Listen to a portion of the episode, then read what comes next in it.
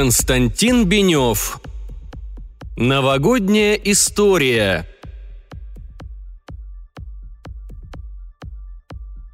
Часть первая.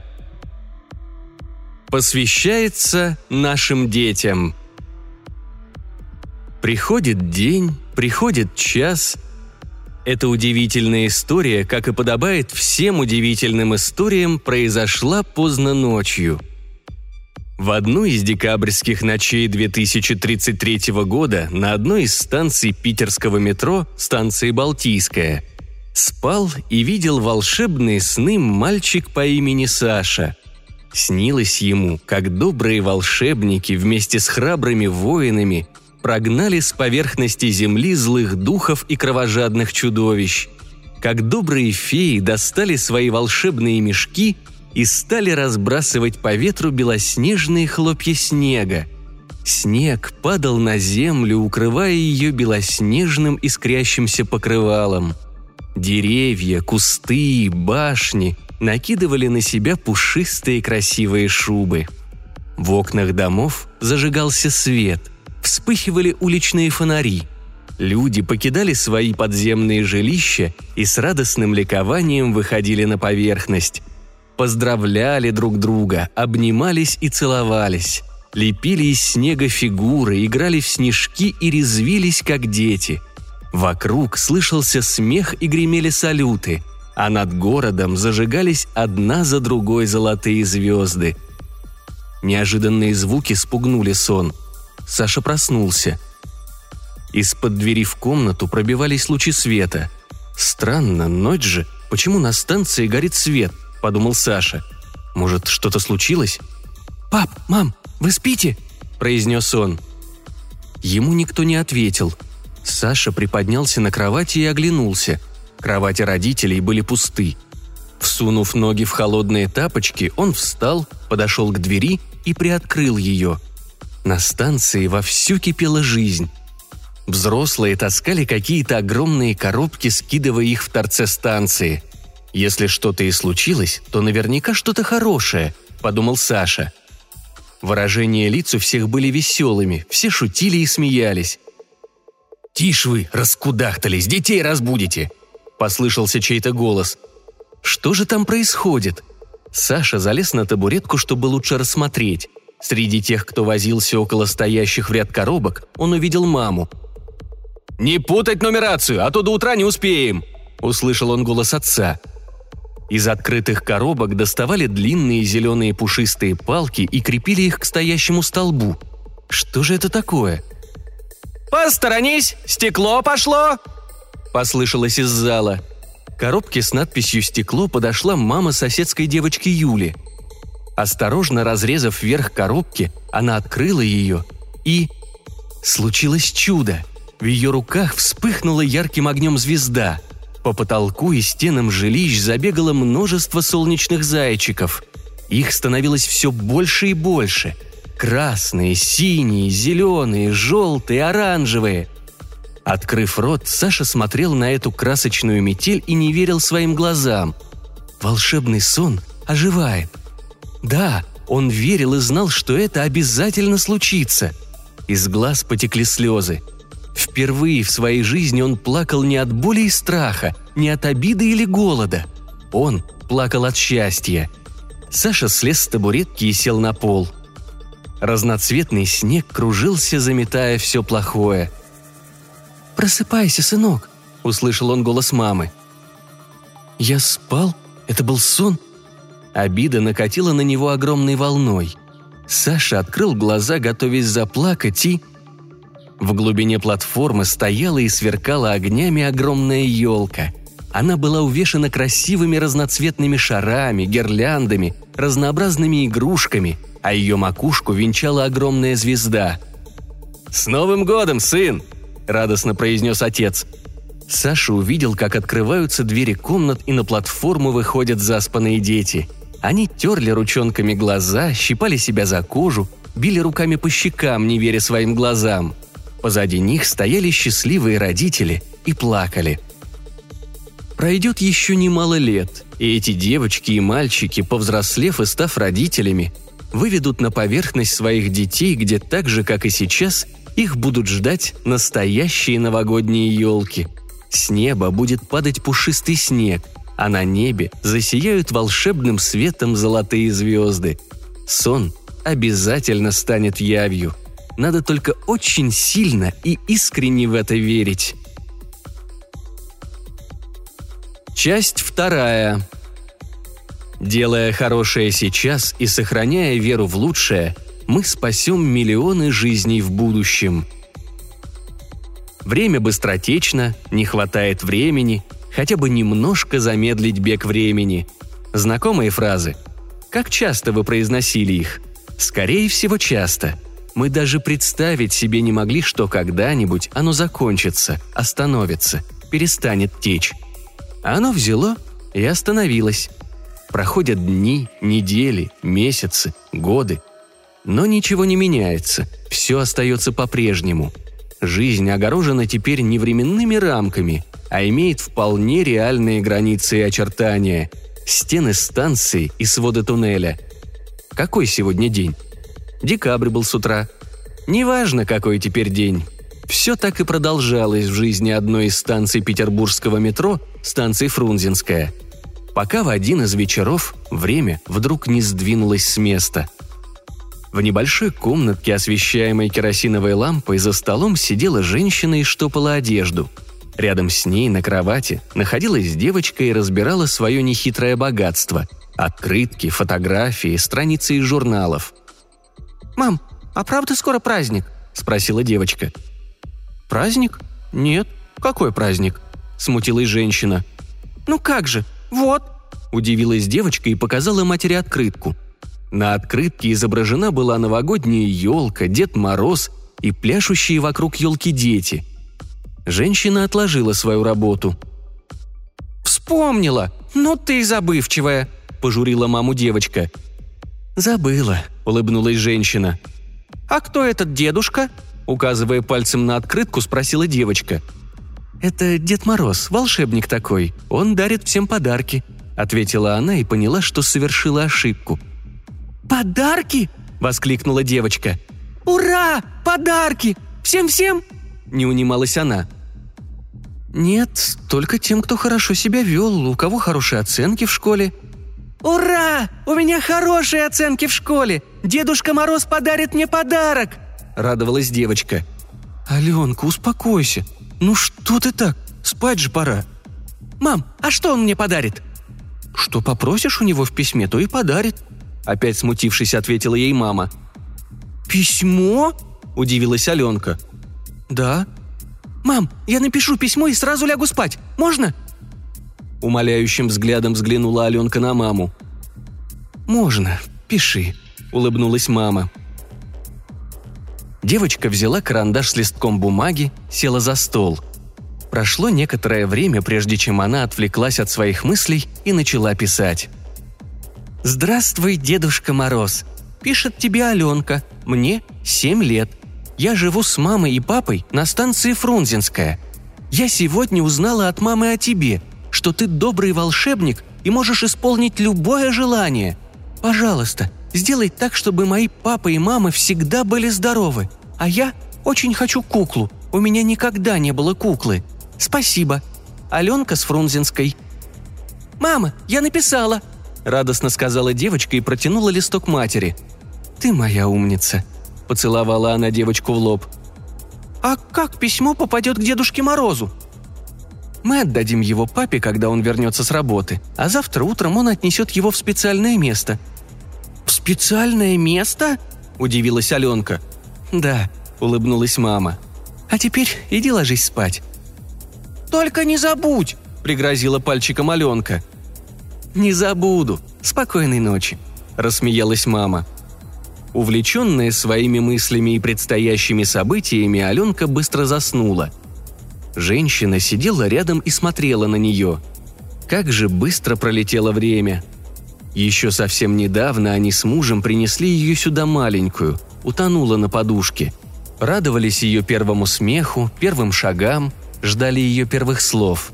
Наблюдали, как она открывает для себя окружающий мир и удивлялись и радовались вместе с нею. А потом все стало обыденно, буднично. Даже и не заметили, как она повзрослела. Открылась дверь, и в комнату вошел мужчина в мокром комбинезоне. Положив шлем возле двери и стянув сапоги, он присел на стул. «Устал?» – обратилась к нему женщина.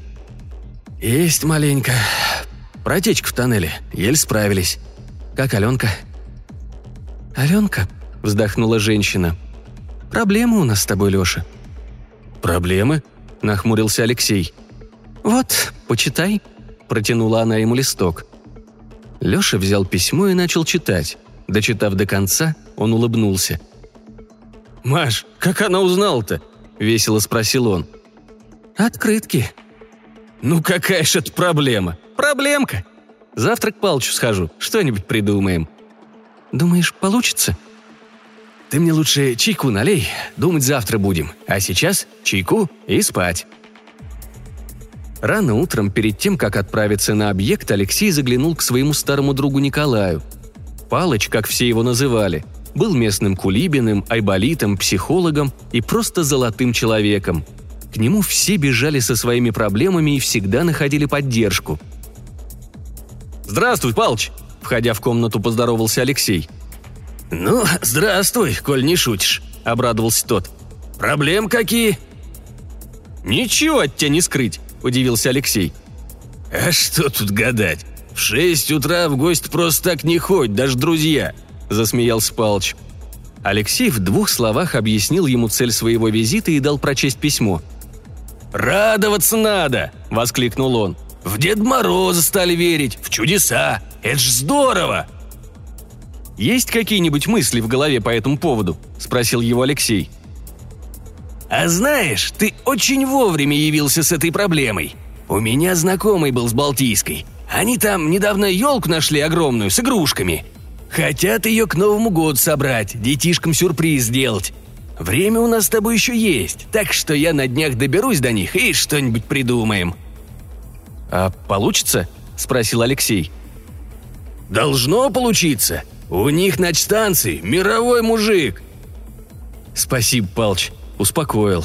Пожимая ему руку, сказал Алексей.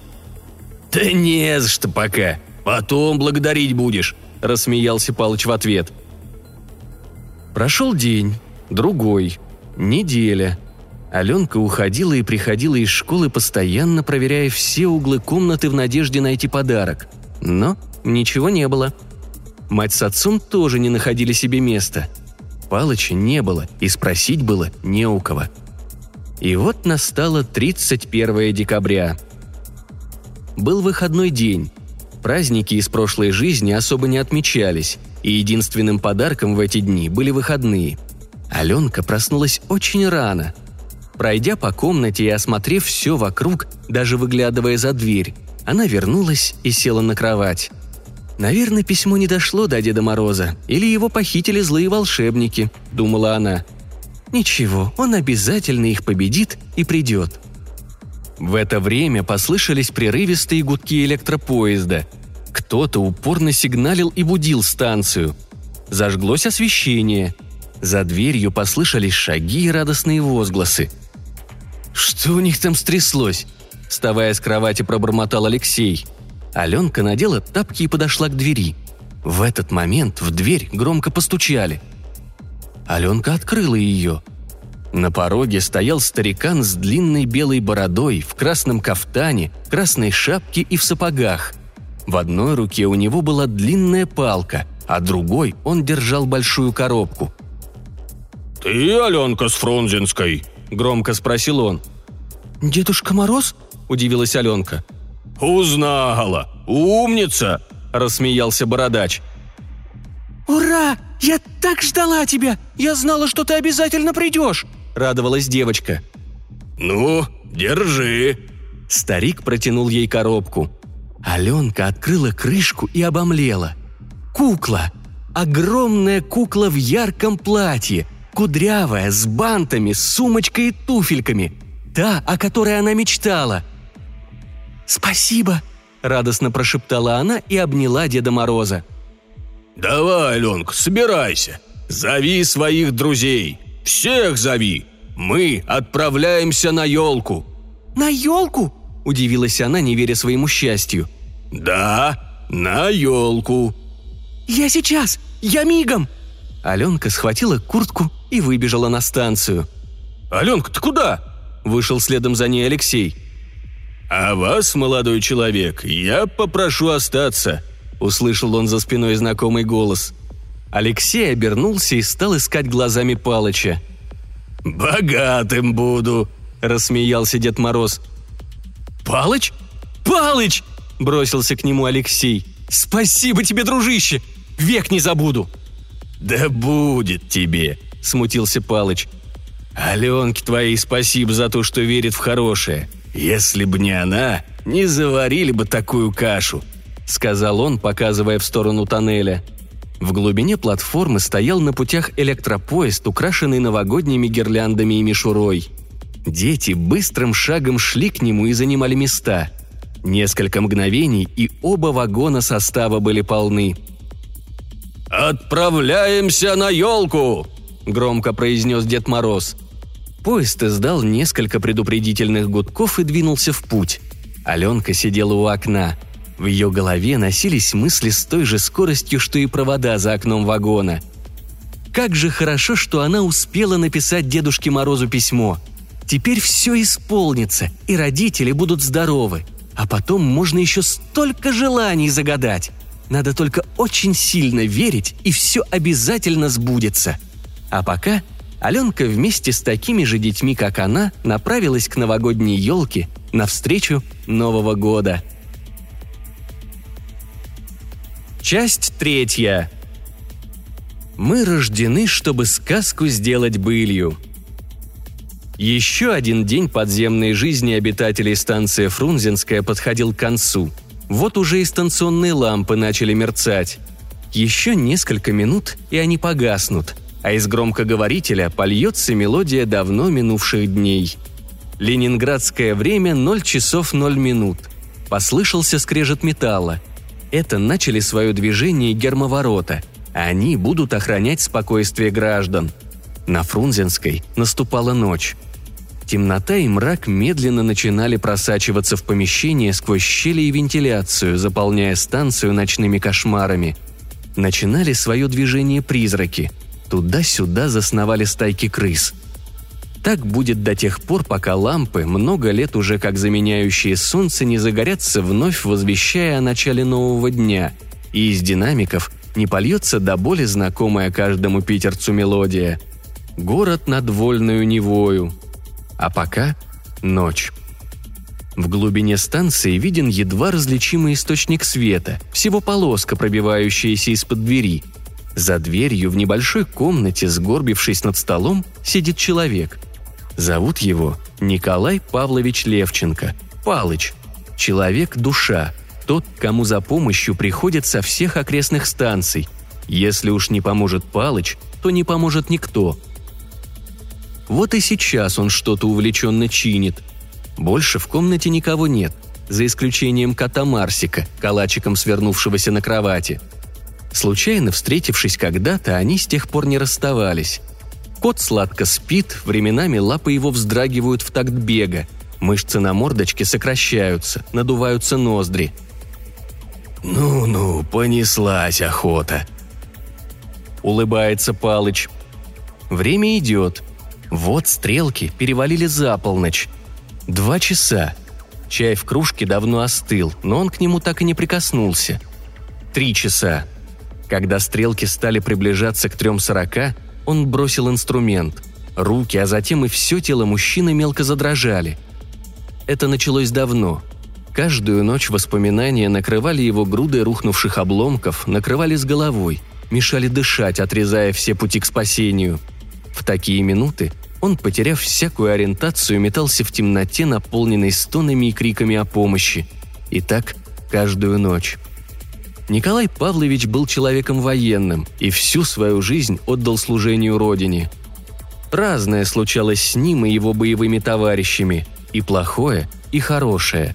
Хорошего, пожалуй, что было больше, до поры до времени, пока не вспыхнул в полную силу Кавказ.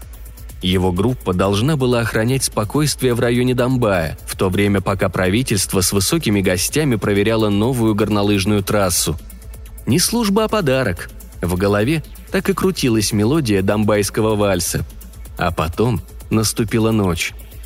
Их накрыло плотным минометным огнем ровно в 3.40, когда все сладко спали, досматривая седьмой сон. Многие погибли мгновенно, другие Другие вместе с ним пытались организовать оборону. И гибли. Гибли один за другим у него на глазах.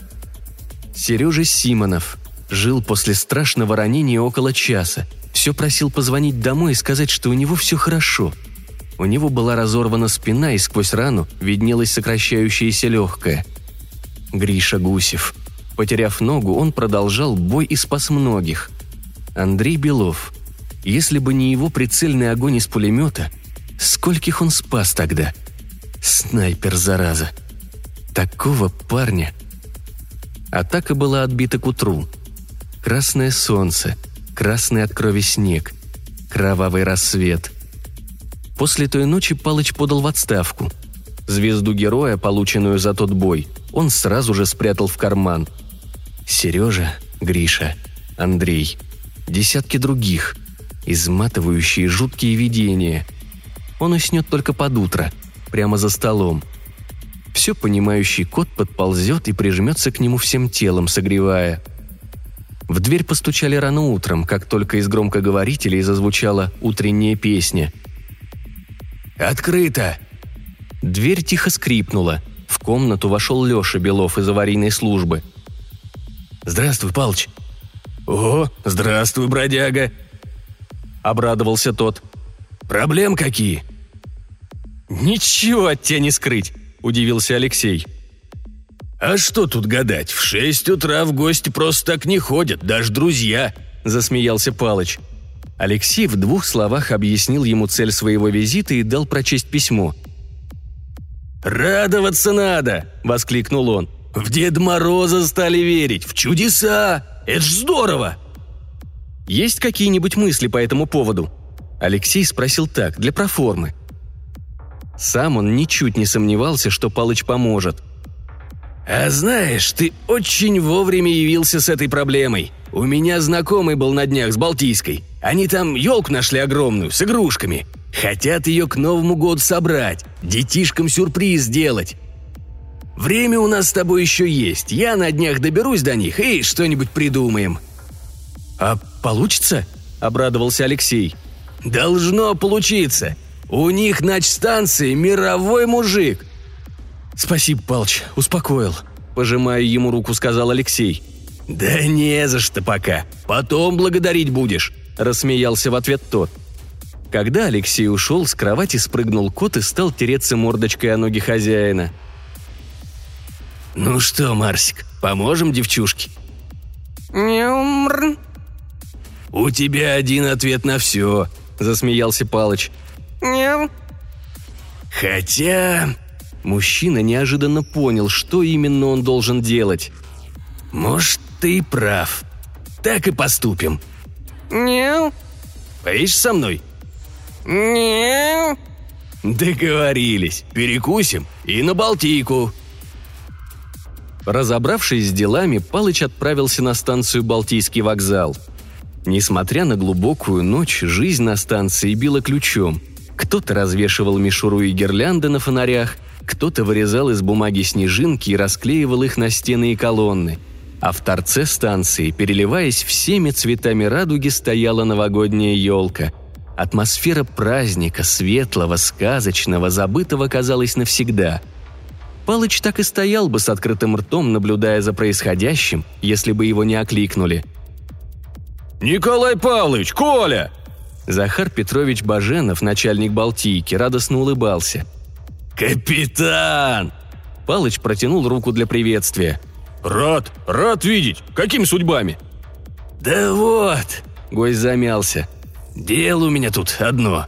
Деликатного свойства». «Ого, даже деликатного!» – рассмеялся Баженов.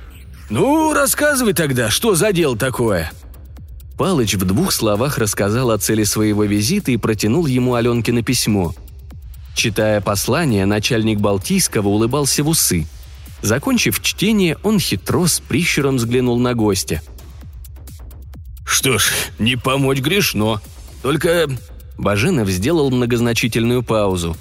«Есть одна просьба, так сказать, личного». Сделал он ударение на этом слове. «Свойства». «Капитан, о чем речь? Проси, что хочешь!» Палыч был готов плясать от радости. «Дед Мороз нам нужен. Ты как?» Палыч сделал вид, что раздумывает. «А Снегурочка будет?» «Обижаешь, конечно!» «А кто?» С точки зрения любого уважающего себя мужчины вопрос совсем не праздный. «Зиночка с Литейного», Баженов внимательно посмотрел на гостя. Как-то тот отреагирует на его слова. «Зиночка Слитейного?» – удивился Палыч. Приятно удивился, надо сказать. «Она? А что, тебя что-то не устраивает?» – спросил в свою очередь начстанции. Хитренько так спросил. О том, что Палыч был тайным воздыхателем Зиночки, знали все. «Я согласен», – как-то слишком поспешно согласился Палыч – Предпраздничная суета полностью поглотила Палыча. Уходить с Балтийского он не торопился. Да и куда идти, когда здесь столько забот? Палыч, а вернее его золотые руки, были на расхват. Времени на разучивание роли почти не оставалось. Но он был рад. Поручив Марсика заботам местной ребятни, он полностью погрузился в работу. Задумка была грандиозной – привести на праздник всех детей соседней Фрунзенской – как они старались, что только не придумывали. В результате уже к концу второго дня и вагоны, и, собственно, дрезина превратились из унылых, потрепанных временем средств передвижения в сказочные домики на колесах. Уставал он страшно, волновался не меньше. В ночь перед отправкой Палыч впервые за столь долгое время заснул. Три сорок минули незаметно – Встав утром пораньше, он облачился в костюм Деда Мороза, наклеил бороду, усы и еще раз произнес речь перед зеркалом. До Фрунзенской на поезде всего ничего, не успеешь оглянуться. Сказать, что Палыч волновался, не сказать ничего. «Только бы все прошло хорошо. Многие дети даже не слышали об этом празднике. Нам было не до сказок, и мы перестали их рассказывать детям – а им так нужно верить в хорошее, в то, что добро победит зло, в то, что есть чудо, в то, что в этом мрачном мире осталось место для радости, для любви. Впрочем, вдруг подумал он, только ли детям? Нет, сказка нужна всем. Не будет сказки, не будет веры в чудо. Мы все вымрем, превратимся в тени. Машинист дал сигнал – «Фрунзенская, Дедушка Мороз! На выход!» – засмеялись бойцы сопровождения. Палыч вышел из вагона и первым делом направился к комнате Алексея. Услышав сигналы поезда, станция стала просыпаться. Люди открывали двери и выглядывали наружу, а увидев, что за чудо стоит на путях, выходили на перрон. Заспанные, ничего не понимающие, они тихо переговаривались, не решаясь подойти и расспросить прибывших о том, что же все это значит – а когда из вагона наконец вышел Дед Мороз, в шубе, с посохом, с бородой и усами, их лица принимали такой вид, что Палычу стоило огромных усилий сохранить серьезный вид. Ну, вот и нужная дверь. Палыч достал из мешка коробку с куклой. Он еще раз стал повторять текст, но, услышав шаги за дверью, громко постучал. Дверь открыла сама Аленка – она была уже одета, как видно, ждала его. «Ты, Аленка с Фрунзенской?» – громко, нарочито низким голосом спросил он. «Дедушка Мороз?» – удивилась Аленка.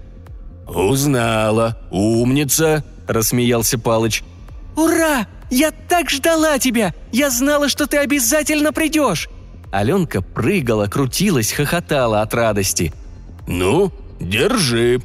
Старик протянул ей коробку – Аленка аккуратно взяла ее у него из рук, зажмурилась, открыла крышку.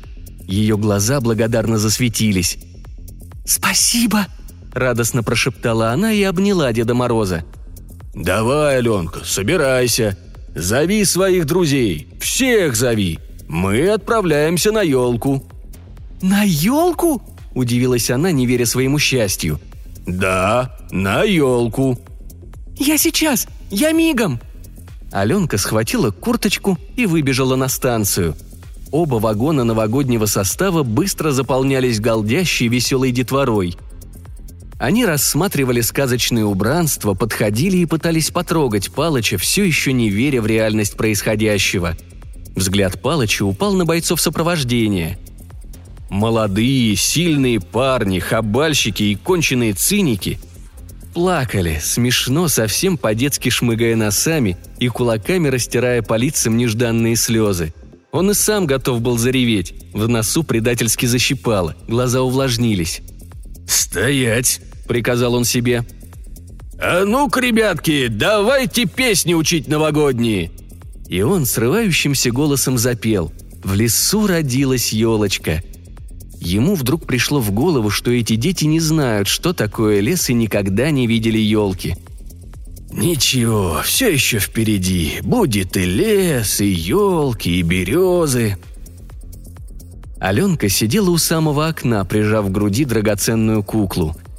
Она смотрела в темноту тоннеля и представляла елку, украшенную игрушками, гирляндами, огнями – Маленькая девочка, в одночасье изменившая жизнь стольких людей, подарившая праздник, подарившая надежду.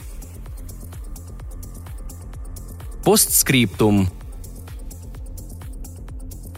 у Завывание ветра, беспрепятственно проникающего в щели старого тоннеля, то сливались в одно целое, то разделялись на несколько голосов – и словно состав по ржавым рельсам прокатывали из одного его конца в другой. Кап, кап, а это уже срываются с влажного тюбинга капли воды. Там, где-то высоко-высоко на поверхности, идет снег. Снегопад сегодня как нельзя кстати.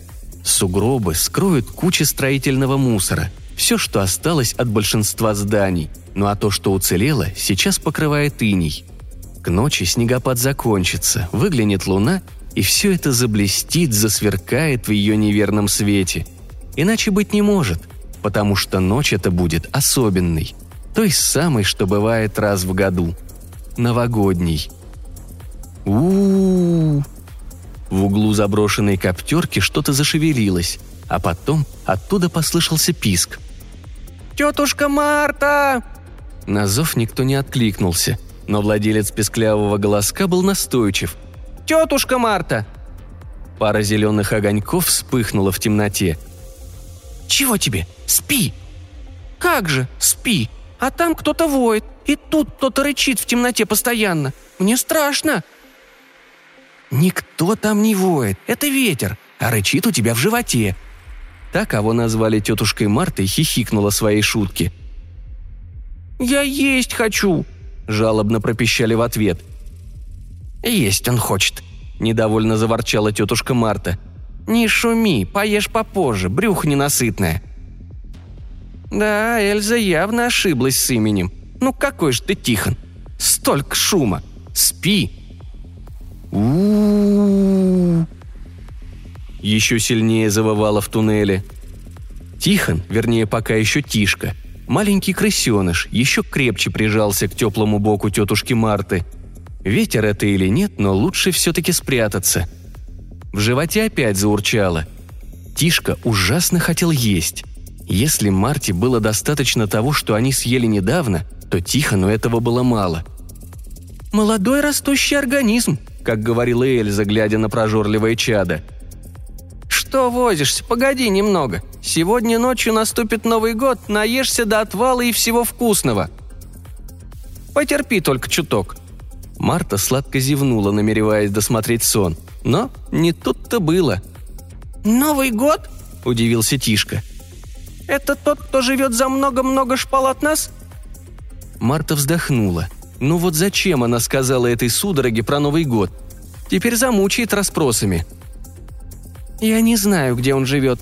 Но вот приходит он всегда в один и тот же день, и люди тогда достают все припрятанные запасы. Встречают его так, угощают, значит. Еды всегда столько, что и нам достанется. И люди даже не заметят, что и мы там набили себе брюхо всякой вкуснятиной». А вдруг он, ну, этот год не придет?» «Нет, придет. Правда, я его не видела никогда, но приходит он всегда», — засмеялась Марта. «Вот не дал поспать. А теперь пора, пошли». И две крысы, большая, старая уже по виду, и маленькая юркая, вынырнули из коптерки в туннель. И тут же в его глубине послышался шум двигателя, а под сводами забегали отцветы фонарей. Это по перегону двигалась дрезина. Тишка совсем не испугался ее. Таких дрезин за свою короткую жизнь он видел не одну и знал, что главное не попасться ей под колеса. Но все-таки что-то насторожило его в этот раз. Дрезина была не совсем обычной, вернее, совсем необычной. До этого Тишка видел лишь серые безликие составы, которые катились по туннелям туда-сюда. А это... У крыса заребило в глазах. Дрезина была обвешана разноцветными флажками, блестящей мишурой и сосновыми ветками. И пахло от нее.